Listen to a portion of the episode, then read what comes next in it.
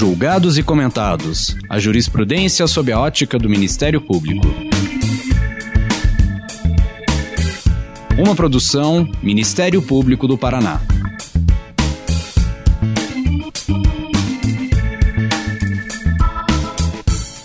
Olá, estamos começando mais um episódio do Julgados e Comentados.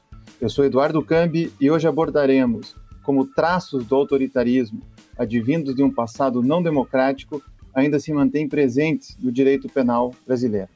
Para tanto, contamos mais uma vez com a participação de Paulo Busato, professor de Direito da Universidade Federal do Paraná e procurador de Justiça do Ministério Público do Paraná. Nesse episódio, vamos debater as origens das normativas autoritárias ainda presentes na dogmática penal brasileira. Quais são suas influências e por que ainda persistem em se manter presentes em nosso ordenamento jurídico?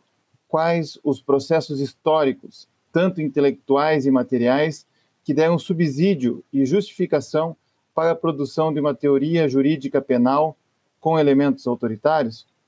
Como identificar a presença destes elementos na produção legislativa, nos tipos penais e até mesmo nas questões processuais? Estes e outros assuntos serão abordados nesse episódio. Paulo, muito obrigado por aceitar o convite. Seja muito bem-vindo novamente ao podcast Julgado e Comentados e conte um pouco, para início, um pouco sobre a sua trajetória pessoal, é, acadêmica, profissional, para que os nossos ouvintes que ainda não te conhecem possam saber um pouco mais de você. Bom, é, gostaria primeiro, de, antes de tudo, agradecer a oportunidade de estar de novo com, contigo, Eduardo, nesse, nesse programa, porque eu acho que isso é um programa instrutivo, né, que atinge um número de pessoas muito grande e, e que traz também é, uma palavra vinda de dentro do Ministério Público como uma espécie, uma espécie de prestação de contas é, de um serviço público né, para a população um serviço de esclarecimento técnico. Eu acho que isso é, é extremamente relevante.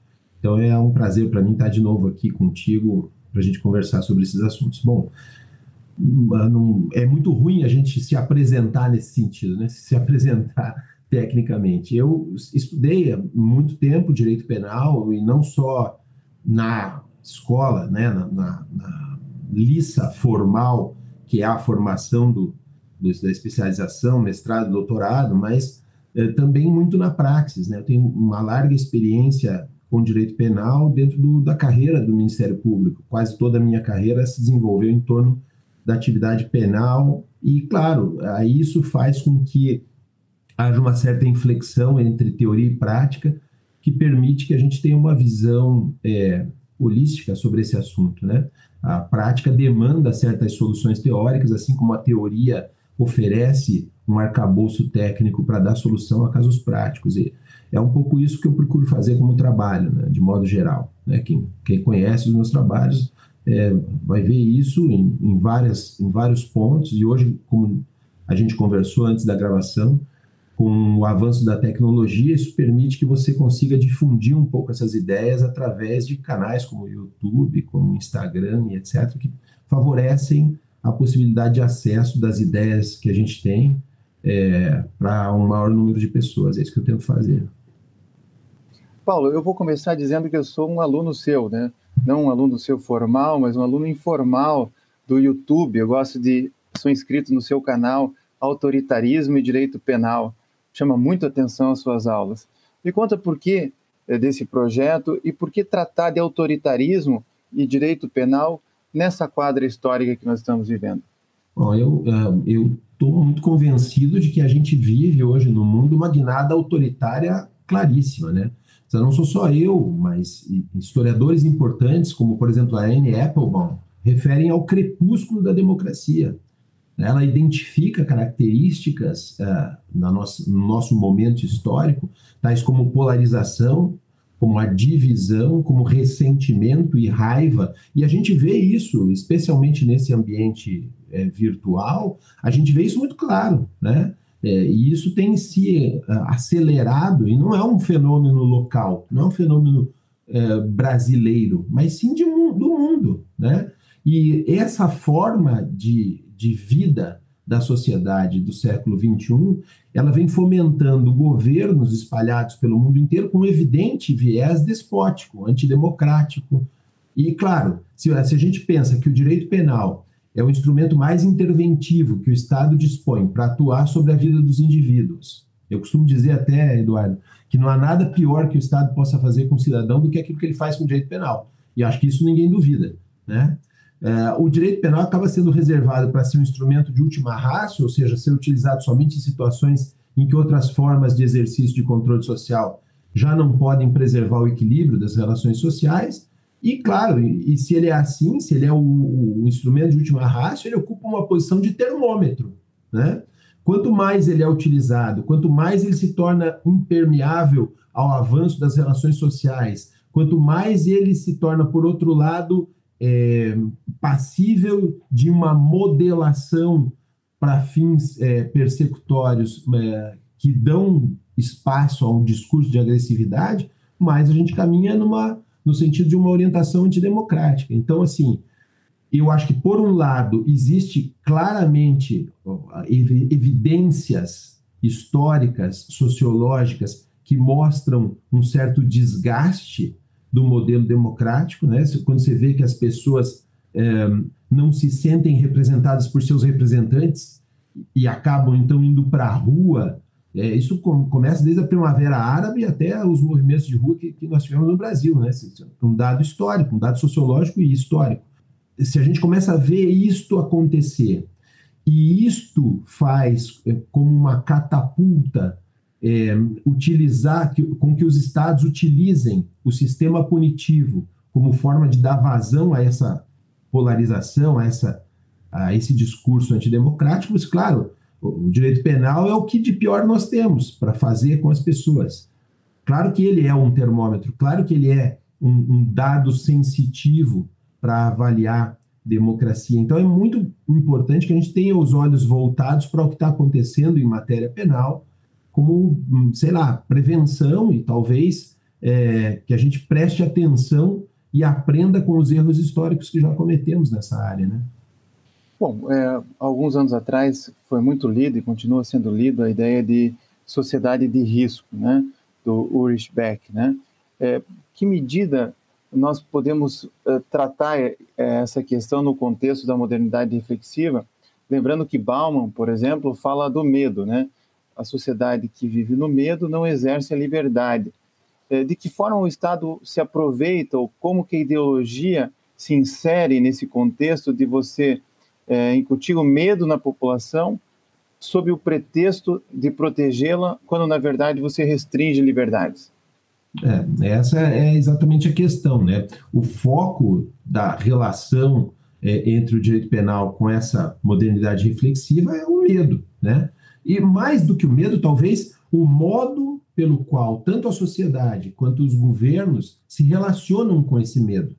É, do ponto de vista do Beck, você, você disse bem, a gente vive a modernidade reflexiva. Qual é a ideia? A ideia é de que a gente está é, tá sofrendo os reflexos das soluções que a modernidade oferece. Uh, muito bem. E dentro dessas características dessa modernidade, é, uma delas é o aprofundamento naquilo que a gente chama de sistemas peritos, que não permitem conhecer exatamente os mecanismos operacionais da vida cotidiana. A gente tem que confiar de que as coisas estão sendo feitas. Você não sabe é, quem pilota o avião, mas você não sabe pilotar avião, mas você entra no avião porque aquilo te dá uma solução é, para se deslocar a longas distâncias. Você não sabe se os transgênicos fazem mal ou não, mas você come alimentos transgênicos porque você confia que alguém que está manipulando aquilo tem técnica suficiente para isso. É só pensar na vacina hoje, olha, a grande discussão da vacina do, do coronavírus é essa. Né? Vocês sabem com, com, quais são os efeitos colaterais, quem faz? Não, não sabe, mas tem que tomar a vacina, porque você tem que solucionar um problema urgente que é a, a, as pessoas estarem morrendo do coronavírus. Então, esta situação da modernidade reflexiva é uma situação que produz medo, porque você tem que confiar em sistemas peritos. Isso é, é um processo natural de medo. É, o medo associado a um desconhecimento. Desconhecimento produz insegurança e medo. É, especialmente quando, vez por outra, você tem exemplificados, e às vezes até como exceção, mas não é assim apresentado, é, resultados negativos. E aí as pessoas exponenciam esses resultados negativos, porque você tem uma mídia mundial, global, por via cibernética, e aí isso estar com medo torna as pessoas mais proclives a fazer concessões acerca das liberdades, como, como dizia o Bauman, em troca de sensações de segurança. Mas são uma segurança que a gente não consegue também comprovar empiricamente. Esse é o ponto. No final das contas, não há uma segurança propriamente dita mas uma imagem de segurança. Só que, claro, essa segurança tem um preço, e o preço é o recorte de liberdades. Esse recorte de liberdades é um recorte de liberdades que promove os avanços autoritários. Novamente referindo a Anne Applebaum, o medo do coronavírus, por exemplo, cria o medo da liberdade. É só, é só ver como é que nós estamos vivendo, encaixotados hoje, não é? é? Ao invés das nossas relações sociais. Por quê? Porque há um medo. E esse medo permite, então, a inserção de um discurso autoritário que promete uma segurança que não consegue cumprir. Na verdade, nem, às vezes nem pretende cumprir. Né? Sabe de antemão que não pode cumprir a segurança, mas produz uma falsa sensação de segurança através de um discurso de recorte de liberdade. Olha, se vocês concederem esse espaço ou aquele. A Anne Applebaum fala uma coisa muito interessante no Crepúsculo da Democracia.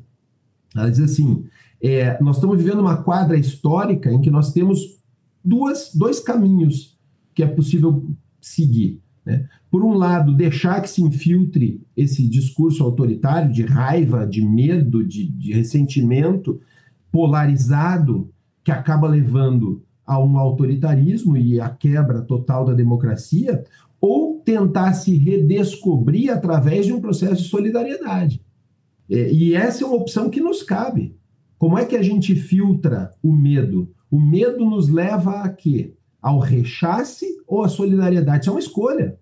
E, e, é obviamente essa escolha é uma escolha em que os líderes, os que ocupam posição de liderança, eles devem decidir isso. O que é que nós vamos fazer? Nós vamos prometer segurança à custa de liberdade, nós vamos ter uma postura que é, abre passo a discursos e a regras autoritárias, ou nós vamos, nesse momento, nos solidarizar com quem está com medo, nos colocar no lugar de quem está com medo. São soluções de, óbvia, de empatia, que é a inclusão do outro, né? ou de egoísmo. Né? Eu me protejo à custa do que seja. Então, é uma quadra histórica de decisão. E, e aí, lembrando é, o Beck, eu acho que, claro, isso começa lá no Sociedade de Risco, mas acho que a grande referência hoje é o Metamorfose, né? Metamorfose do Mundo, né? que é o livro póstumo do Beck, em que ele diz exatamente isso. Olha, o mundo não está sofrendo uma revolução, não é uma evolução, não é uma involução, é uma metamorfose. O mundo está se convertendo em um outro mundo, novo. Né? É a, a borboleta saindo de dentro da lagarta. Né? A, que borboleta é essa que vai sair? É, a questão é: pode ser uma borboleta de fato, ou pode ser um, um, um animal, um inseto terrorífico. Vai depender da gente. Né? Então, é uma quadra histórica em que escolhas são muito importantes. E é bem legal que a gente esteja fazendo isso dentro de um ambiente do Ministério Público, porque tem uma escolha que é penal, que é a escolha da política criminal a ser adotada, que essa está nas mãos de cada promotor. Cada promotor, como indivíduo, toma decisões diárias acerca de uma postura proclive ao autoritarismo ou proclive a uma solidariedade. É ele que vai decidir na ponta da corda, né?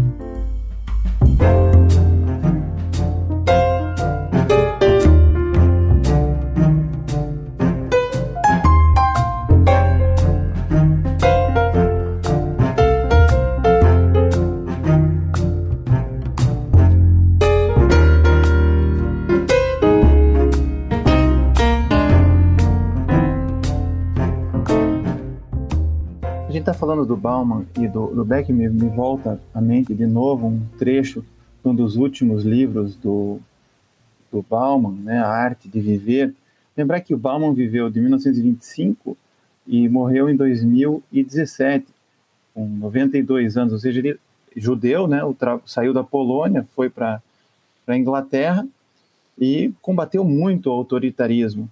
E essa questão do egoísmo versus o altruísmo, ele trabalha é, num tópico desse livro, A Arte de Viver, é um tópico que chama A Escolha, e ele diz que a gente é, vive uma espécie de um niilismo irônico, porque é, ele cita uma legislação penal da Polônia de 1944, em que era proibido ajudar os judeus é, que estavam sendo perseguidos pelo regime autoritário. Mas mesmo assim, é, isso dava possibilidade de duas condutas. Para aqueles que, que não queriam ajudar, falaram assim: não, não vou ajudar porque a lei penal diz que eu não posso ajudar. Mas aqueles que rompiam esse, essa, essa visão do direito penal e solidariamente traziam para dentro de casa alguns judeus, né?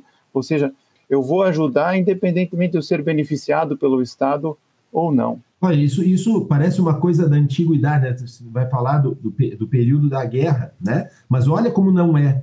é. Na Itália, quando começou esse fluxo migratório, especialmente do leste europeu e dos refugiados é, do Oriente Médio e tal, começaram a invadir a Europa, na Itália se criou uma lei criminalizando, por exemplo, a conduta de quem cedesse ou alugasse moradia para o migrante ilegal. Era crime. Se pensar numa coisa dessa, parece um absurdo, né? Mas é, é, é isso, é um crime, é, era crime ajudar o migrante a se instalar, a viver dignamente, né? É óbvio que isso, em algumas ocasiões, em muitas ocasiões, era rompido por aqueles que, é, vamos lá, desafiavam a lei penal em torno da solidariedade. No fundo é isso, né? Solidariedade ou egoísmo.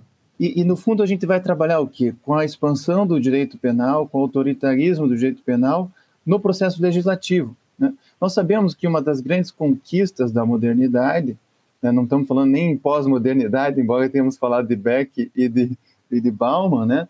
A gente sabe que o Estado Democrático de Direito está construído no princípio do nula crime, nula pena, sine privilege, né? ou seja, é, isso como uma garantia e nós temos visto, pelo menos no âmbito do direito penal internacional, é, que o Estado é muitas vezes colocado no banco dos réus, porque é, vai além desse paradigma antropocêntrico para, em nome de uma maioria, amesquinhar uma minoria, como foi o caso dos judeus, como são outros grupos perseguidos por regimes autoritários agora de ultradireita. Então, em que medida, Paulo, você enxerga esse autoritarismo penal no processo legislativo, especialmente criando é, um direito penal expansivo, um direito penal do autor, um direito penal do inimigo.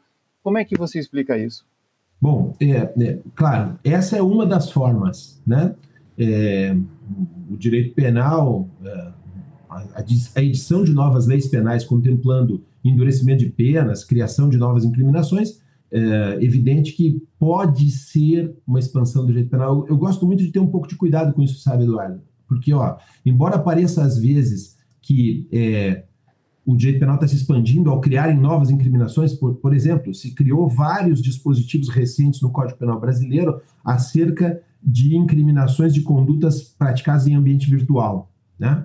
É, stalking e outras coisas assim é, alterações no estelionato, no, no, furto, relacionadas a isso. A lei 1455, 1488, né, que tratam disso. Mas é, essas incriminações não sempre são expansão. Isso é importante a gente ter uma ideia. Olha, a sociedade cresceu de um modo muito diferente. A revolução cibernética, aquilo que a gente chama de é, revolução é, 4.0, né, do Schwab, né, a ideia de que é, é, nós estamos vivendo uma outra, uma outra forma de revolução social, é, ela traz algumas, alguma, uma exponenciação de relações sociais. É só a gente pensar com quantas pessoas a gente se relacionou hoje, e a gente acabou de acordar duas, três horas atrás. Então, é, o que, que acontece? É, o número de relações sociais que a gente tem hoje é muito maior do que, que a gente tinha 10, 20 anos atrás.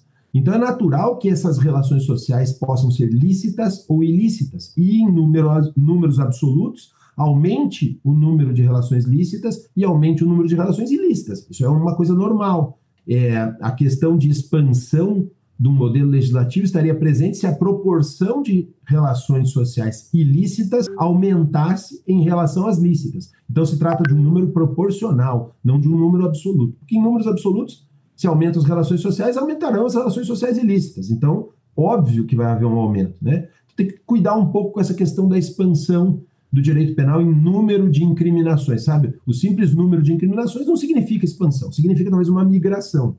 Mas eu, eu gostaria de chamar a atenção para outros dois lados. Primeiro, ao mesmo tempo que essa sociedade vai mudando, ela vai deixando para trás algumas bagagens que eram coisas sem importância ou que, ou que foram perdendo importância com o passar do tempo, mas que se preservam como incriminações. Vou, vou dar um exemplo muito concreto que é citado pelo Alamiro é, Veludo. Né? É, ele diz assim: olha, o, ele tem um livro muito interessante sobre os crimes patrimoniais.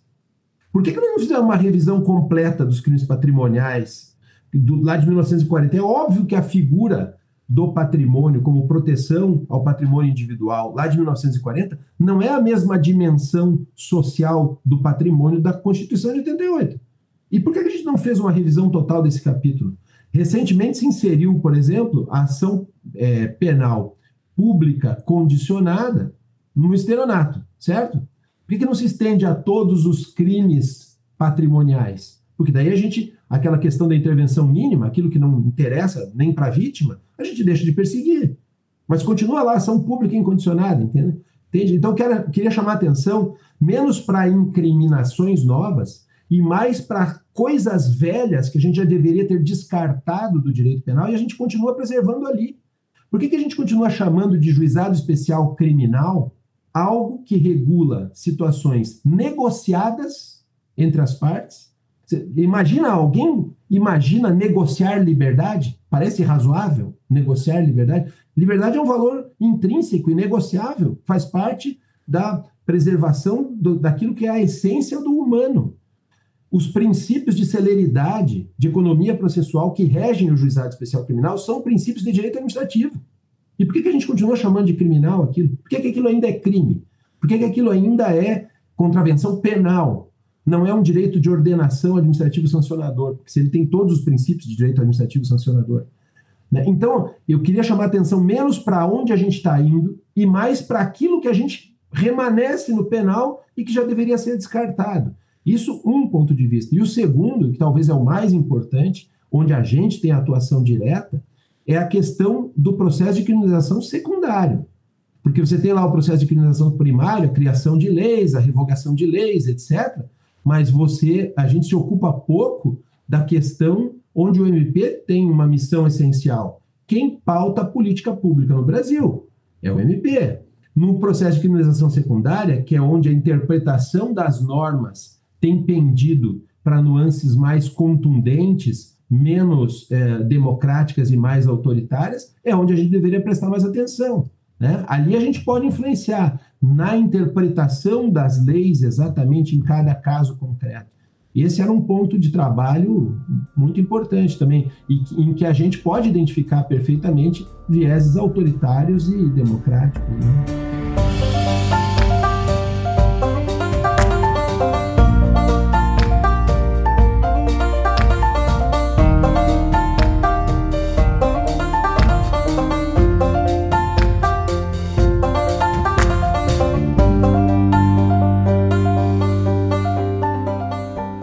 Vezes existe uma margem muito tênue entre o Estado democrático de direito e o Estado policial. E isso está no contexto da, do autoritarismo. Como é que a gente pode caracterizar o direito penal como um instrumento de política autoritária para a gente preservar o Estado democrático de direito e não adentrar no Estado policial?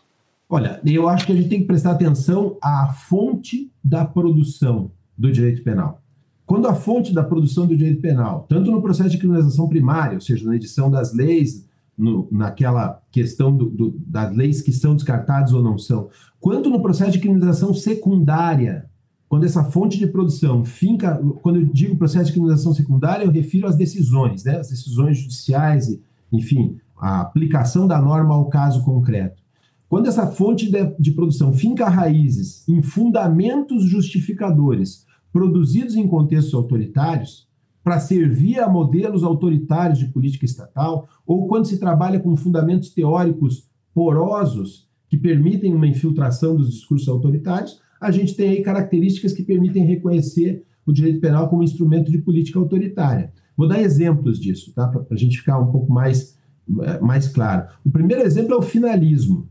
É, quando eu digo que finca a raiz em fundamentos justificadores produzidos em contextos autoritários. O que pouca gente vai atrás de, de trabalhar, e a gente trabalhou no, num livro de autoritarismo recentemente publicado, e que está no, no, material que a gente disponibiliza no YouTube, nas aulas do YouTube, é essa questão do, do, das origens do finalismo. O, a produção científica do finalismo se dá exatamente durante o período da Alemanha nazista, por um autor principal, que é o Hans Welzel, que é profundamente envolvido pessoalmente na sua carreira acadêmica, na sua carreira com o nacionalsocialismo, que trabalha numa universidade que é a universidade de ponta do nacionalsocialismo, que é a Universidade de Göttingen, e que produz textos que são muito utilizados. A ideia geral de que a função do direito penal é de é, conformar subjetivamente as pessoas àquela forma prevista de organização social normativa,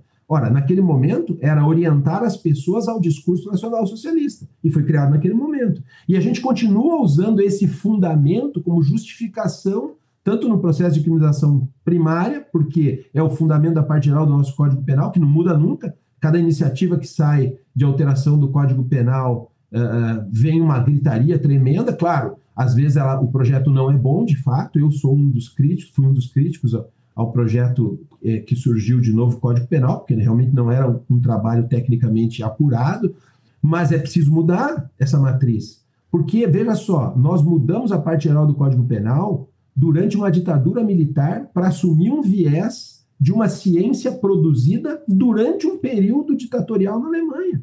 E nós importamos o que havia de pior na fórmula teórica para organizar a nossa parte geral do código. Por que, que você acha que isso foi permitido durante um período de ditadura? Porque, claro, mudava para não mudar. Mudava só a parte geral, só uma parte teórica e não a parte prática da, parte especial, e se mudava ainda para um discurso que era um discurso muito proclível ao autoritarismo.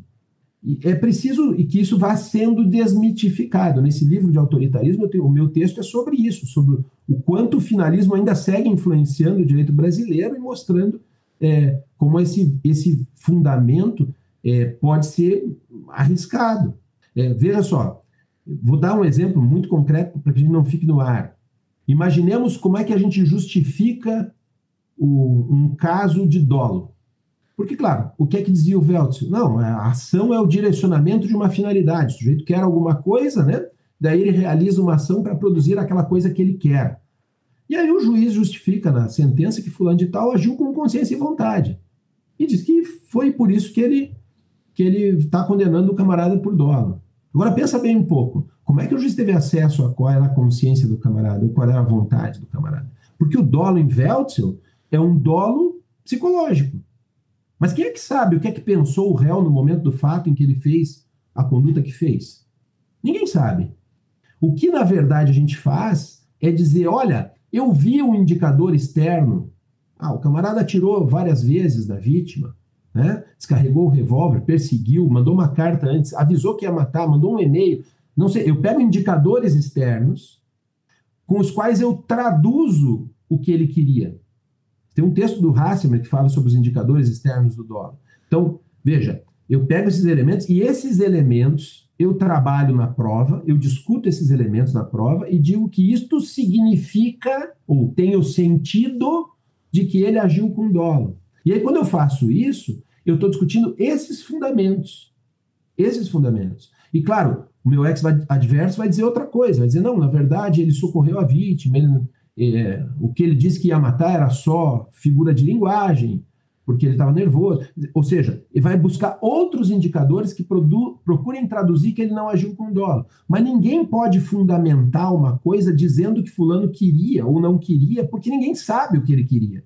Quando eu obrigo a pessoa a falar das razões pelas quais ela decidiu que aquilo era dolo, aí eu trago ela para uma realidade que é discutível. Qual fundamento é melhor, o meu ou o teu? Aí é uma discussão de fundamentos. E não uma discussão simplesmente sobre se ele queria ou não queria, porque essa, esse queria ou não queria não é acessível ao direito. Mas esse é o fundamento do discurso finalista, por exemplo. Né? Isso para dizer dos fundamentos do passado. Mas olha, existem outros fundamentos teóricos também do presente, como é o caso do funcionalismo sistêmico do Jacobs, que sustenta que a norma é autopoética, no sentido de que o sistema normativo punitivo penal o que pretende é manter-se manter estável. Né? Então, quando alguém produz alguma coisa que contraria o sistema penal, o sistema penal realiza um output que é a pena como forma de retorção para permanecer estável. Agora, perceba, essa estabilidade do sistema punitivo não é permeável à evolução social. Tem aquele problema que eu acabei de falar de não descartar coisas que já não sejam úteis. E, e aí ele se preserva permanentemente. Ora, um sistema como esse, ele serve tanto para um modelo democrático quanto para um modelo autoritário. O modelo autoritário vai preservar o autoritarismo, o modelo democrático vai preservar a democracia. Então, também não é uma opção teórica é, é, viável. É preciso que a gente tenha opções teóricas que promovam a inclusão do outro. Sem isso, é, sabe? Então, está muito claro que ainda existem resquícios autoritários nos fundamentos daquilo que justifica tanto as legislações, né, quando se apresenta lá a exposição de motivos da lei e tal, é por isso, por isso, por isso, quanto no processo de criminalização secundária. O juiz afirmar simplesmente, ah, fulano de tal queria ou pretendeu tal coisa. Como é que ele faz essa, esse exercício de elucubração sem dar os fundamentos? É, e isso é que é, essa que é a questão básica, né? Bom, só para mencionar, né, o livro chama Autoritarismo e Controle Social Punitivo, coordenado pelo professor Paulo César Busato e pela desembargadora Priscila Plachassá, foi publicado pela editora Tirante Brasil 2021. Mas para continuar esse diálogo, Paulo, eu me lembro mais uma vez do Bauman no seu livro póstumo que chama Retrotopia, né? Ah, a ideia de que os modernos diziam que a utopia é a construção de um futuro melhor, já Bauman, naquela ideia de modernidade líquida, no seu livro do final do século XX, que foi uma crítica ao mal-estar da civilização, uma atualização ao mal-estar da civilização de Freud, onde ele é, diz que nós vivemos um tempo de incerteza e que nesse tempo de incerteza nós estamos muito mais pegados ao passado, aquilo que nós conquistamos, do que o futuro, porque o futuro pode ser muito mais sombrio é, do que o presente. E a gente vê que é, essa questão do autoritarismo é, se aplica tanto à direita quanto à esquerda.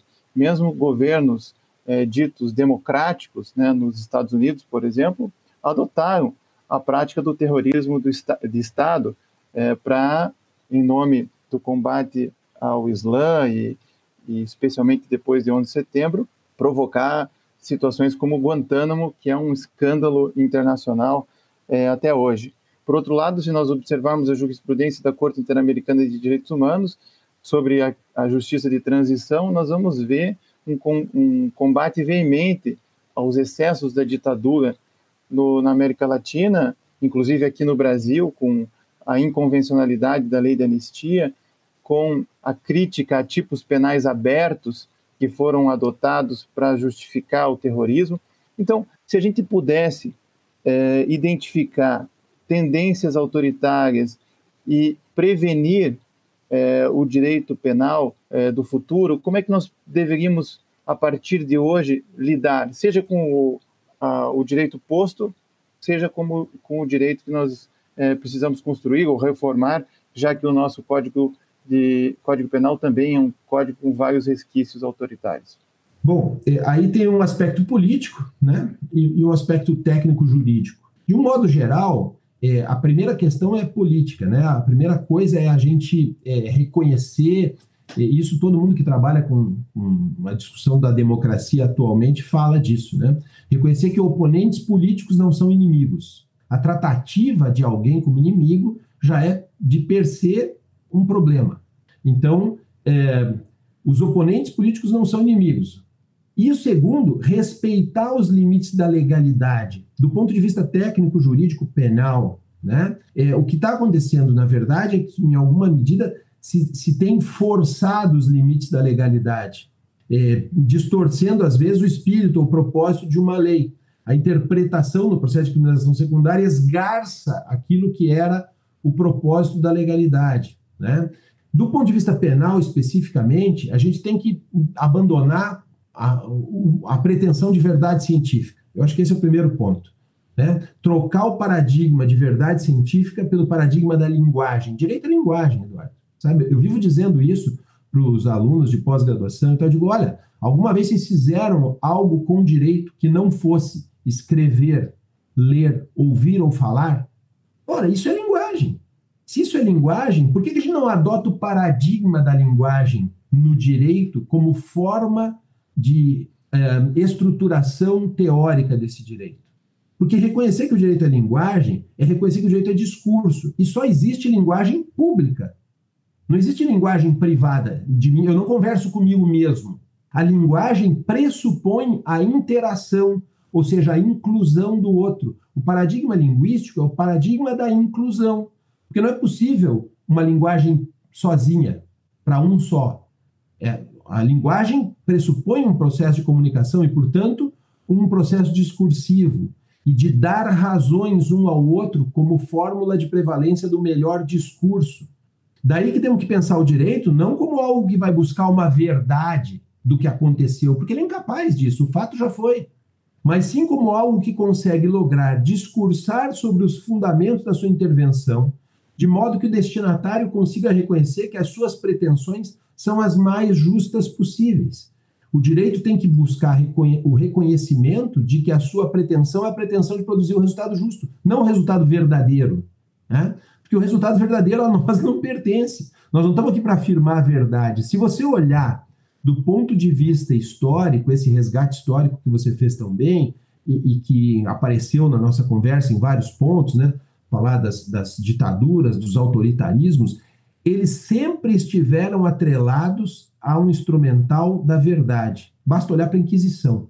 A busca da verdade justificava qualquer procedimento.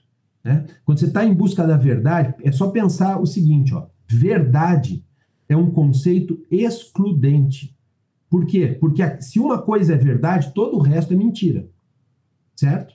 Então ela exclui outras opções, né? O conceito de verdade a, a ideia de justiça, buscar justiça, ela já comporta em si nuances. Eu posso dizer que a minha argumentação é mais justa que a sua. E você vai dizer que a sua é mais justa que a minha. Mas nós não podemos fazer esse mesmo, essa mesma disputa em torno da verdade. Eu não posso dizer que eu sou a minha opinião é mais verdadeira que a sua.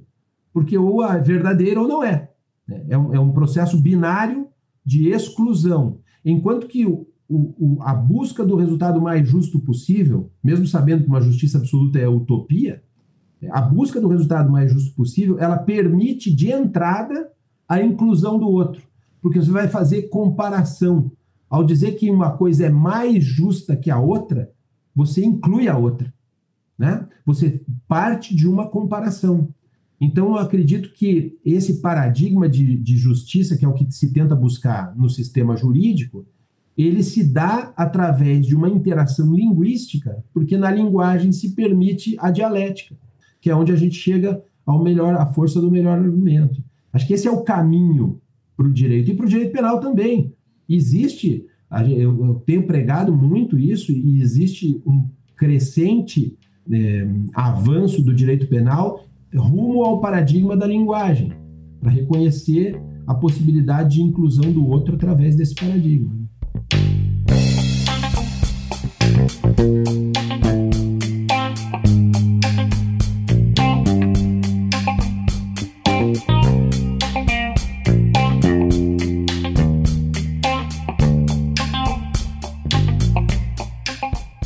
A gente está falando de justiça e para terminar, é, a gente sabe que o sujeito universal do direito é o homem branco de classe média. Isso significa dizer que o direito está é, norteado por uma série de preconceitos. E a gente tem buscado agora, é, nesse início do século XXI, a busca de um direito antidiscriminatório, né, que fuja de preconceitos e de, e de disseminação de estereótipos. São próprios do racismo, do sexismo, da misoginia, do antissemitismo, da homofobia, da xenofobia e de outras formas de intolerância eu gostaria que você fechasse falando disso. Recentemente, o Conselho Nacional de Justiça lançou um protocolo de julgamento na perspectiva de gênero. Como construir esse direito antidiscriminatório usando o mesmo paradigma de um direito penal do autor? Como que nós vamos promover justiça se nós continuamos usando no sistema de justiça preconceitos e estereótipos? Quem nos salvará dos bons, né? Os juízes dizem que, ah, não, mas é para resolver aqui, olha, é, é, é, só ver o caso paradigma de ontem. É o paradigma de ontem. É o Supremo Tribunal Federal tornando imprescritível a, a injúria racial porque entende que é imprescritível os, os, crimes de racismo. De fato, me parece que é uma coisa importante falar da, do, do, racismo, mas é, há que se perceber que ali o objeto da questão é uma ação persecutória penal né, contra uma ré de 70 anos, né, e para evitar essa prescrição, então se considerou isso é, é, imprescritível. É, a questão é, ok, é preciso que, que haja uma afirmação a respeito da, da discriminação? Claro que é preciso. É preciso a defesa é, de, da evitação da discriminação, inclusive com matéria penal? Não há nenhuma dúvida disso. Eu acho que isso não, não entra no plano do questionável. É, o que eu sempre tenho dúvida é quando a postura é justificada a partir de uma ideia de discriminação positiva. Porque eu tenho a sensação de que a palavra discriminação, junto com a expressão positiva, é uma contradição in termini. Se há discriminação, ela não é positiva nunca. Então, é, a minha sensação é essa: ó, o, o, mesmo, é, o, a mesma, o mesmo preconceito que, se, que justifica a incriminação, ele é utilizado na, no processo de criminalização secundária para alcançar a qualquer custo o réu de uma ação. Então, se a gente tem solidariedade com o oprimido e deve ter, né? o oprimido socialmente deve ser solidarizado, o oprimido pelo sistema penal também deve. E aí é que eu quero chamar a atenção. Onde é que nós vamos encontrar essas coisas? Em vários pontos. Ó, desde os dos fundamentos discursivos até as normas em concreto. Né? Vou dar alguns exemplos para que a gente não fique no ar. É, a resistência em reformar o Código Penal, coisa que eu já falei, cuja orientação finalista não faz mais que preservar as bases que foram proclives ao discurso político nazista. Então, Estava na hora de reformar isso. Só que a resistência a reformar isso. É, outro, a resistência da doutrina em preservar a posição de privilégio de, de pessoas jurídicas frente às físicas nos processos de criminalização. Por que, que o mundo inteiro já tem responsabilidade penal de pessoas jurídicas? Tem na Bolívia, aqui do lado. Né? Tem em tudo que é lugar. Só não tem aqui. Né? Por que, que ainda há um privilégio das pessoas jurídicas frente às físicas? Quero dizer, as pessoas jurídicas podem ser vítimas, não podem ser réis. Por quê? Qual é a graça dessa preservação? Por que, que a gente está tratando diferente? É aquilo que você acabou de falar. Porque a gente está tratando de modo diferente as pessoas. Nesse caso, pessoas jurídicas e pessoas físicas. Por que, que eu tenho que responder criminalmente, é, civilmente, administrativamente, a pessoa jurídica só responde administrativamente ou, ou é, civilmente? Você vai dizer, ah, mas por que, que vai é, não vai prender a pessoa jurídica. Sim, mas boa parte das penas hoje não é mais pena de prisão. Todo mundo sabe que a pena de prisão faliu. São restrições de direitos. Mas por que não há restrições de direitos de caráter penal a pessoas jurídicas? Isso é uma pergunta que a gente tem que fazer. Né? Terceiro exemplo, o desprezo à execução penal.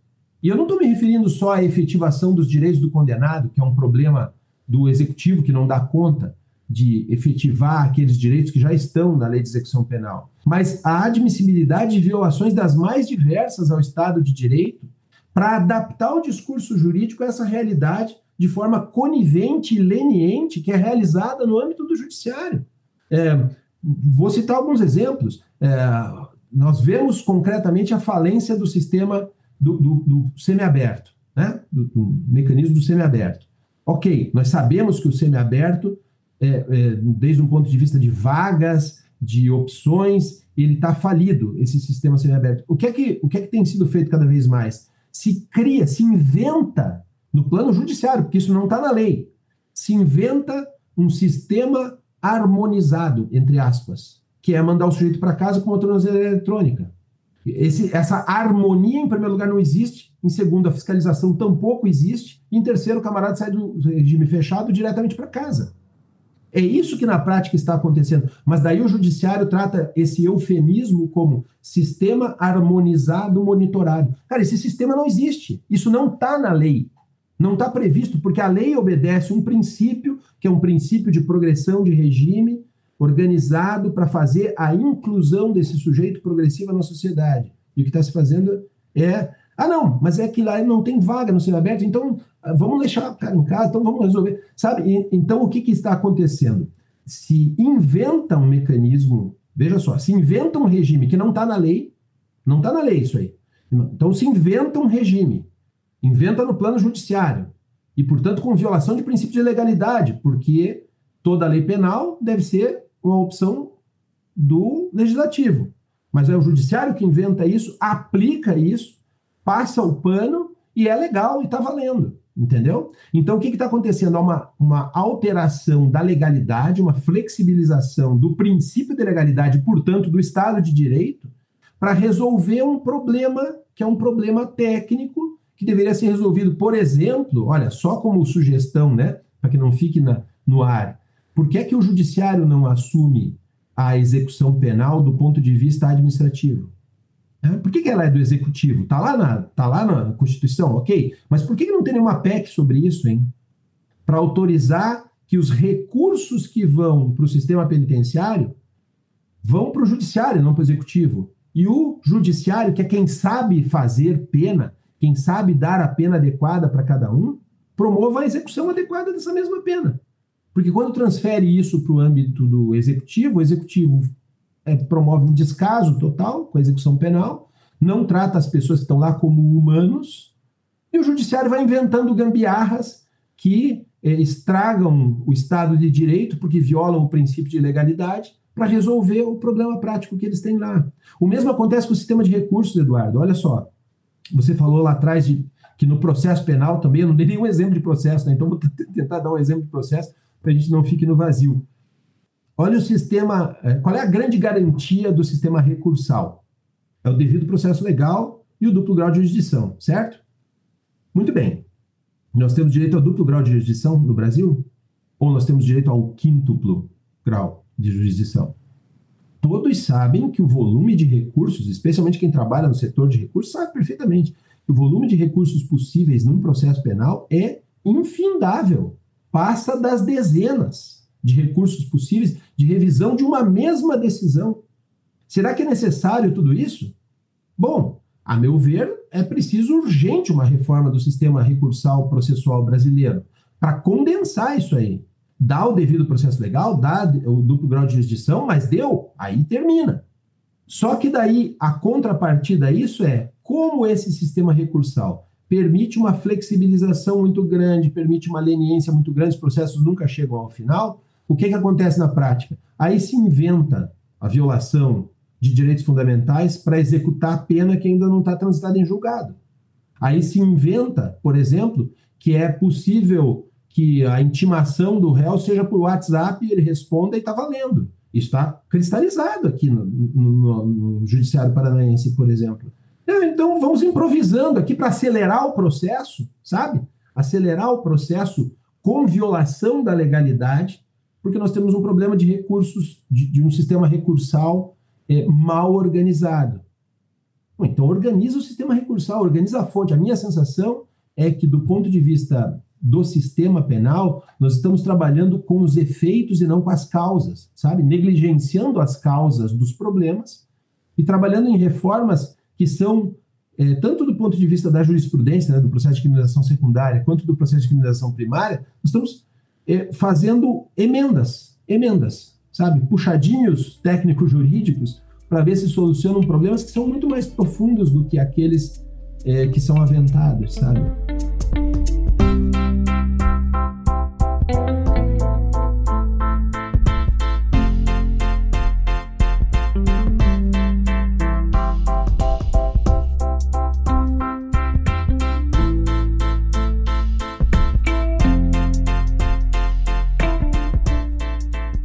Eu quero agradecer muitíssimo a sua participação nesse episódio. Muito obrigado por compartilhar o seu conhecimento conosco. Disponha, Eduardo. Estou sempre às ordens para vocês. Aquilo que eu puder ajudar. Claro, quero, antes de tudo, dizer que tudo aquilo que eu falei aqui são é, opiniões, né? Opiniões que são opiniões de caráter técnico, elas não têm a ver com não tem a ver com nenhuma com nenhuma posição política, né? Eu é, o que coloco aqui são simplesmente problemas teóricos, né?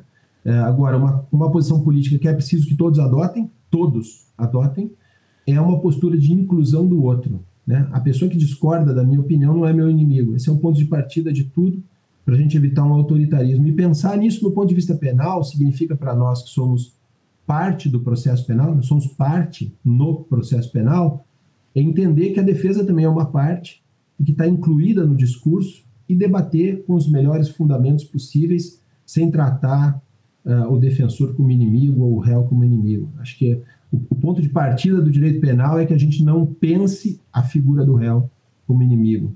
Muito bom, Paulo. Não desqualificar o nosso interlocutor, isso é democrático e não autoritário. Essa é um, uma grande lição que você nos deixa. Não se esqueça de curtir ou se inscrever em nossas redes sociais e assinar nosso podcast no aplicativo de sua preferência. Você também pode participar da elaboração dos julgados e comentados.